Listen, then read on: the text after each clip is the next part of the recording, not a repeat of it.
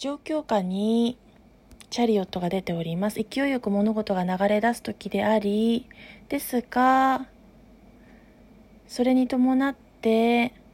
ご自身の休息や未来の栄光に向けた今は静かに内省内観をしたり、英気を養う時とも出ております。なぜかと申しますと、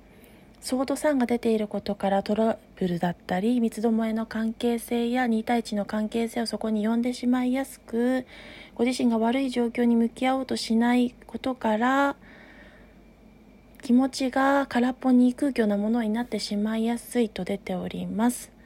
気持ちが満たされなくなってしまって喪失感を得てしまいやすいというところが出ていますがですがその一方で人望人気モテ期などが高まって魅力が引き上がる時でもあり必要な終わり悲しみ辛さ痛みといったものの夜明けのカードが出ております。新たなステージにアップする時ですが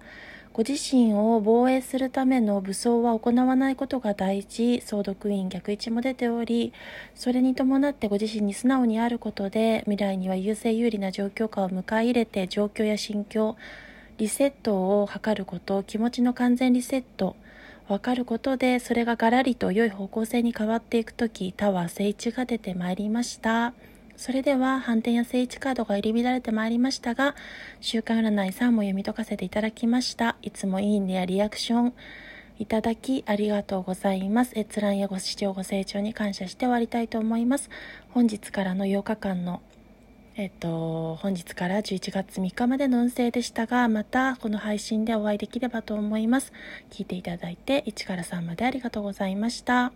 1から3まで全部聞いた方も、そして選択肢によって1つ選択した方も、ご視聴ご清聴ありがとうございます。感謝いたします。